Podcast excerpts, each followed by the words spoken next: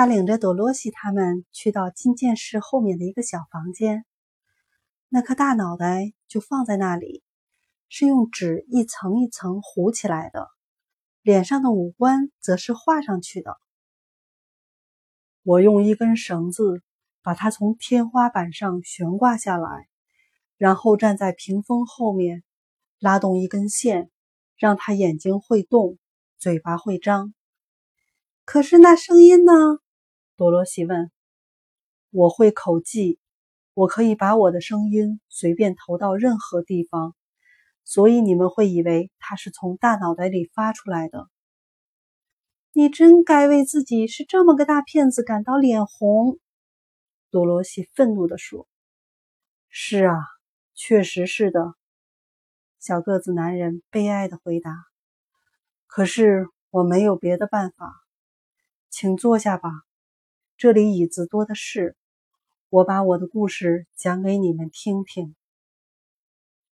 于是他们坐下来，听他讲了下面这个故事。我出生在奥马哈，啊，那儿离堪萨斯不远。多罗西大声说：“是不远，但离这里可就远了。”他忧伤地对他摇了摇头。然后继续说：“长大后，我成了一名口技演员，可以模仿出任何一种动物的叫声。后来我厌倦了，就去马戏团做了一个气球驾驶员，每天坐着气球上天，吸引一大批观众买票去看马戏。有一天，我坐着气球上天。”结果绳子缠在一起，没法降落了，气球就一直升到高高的云端。我在空中飘了一天一夜，然后在一片陌生而美丽的土地上降落下来。我一点儿也没受伤，但却发现自己正在一群陌生人中间。他们看见我从云端落下来，都以为我是一个了不起的魔法师。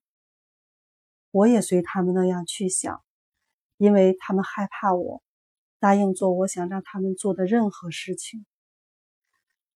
我为了自己消遣，也为了让这些善良的人有事情做，就让他们建造了这座城市和我的宫殿。他们干得心甘情愿，非常卖力。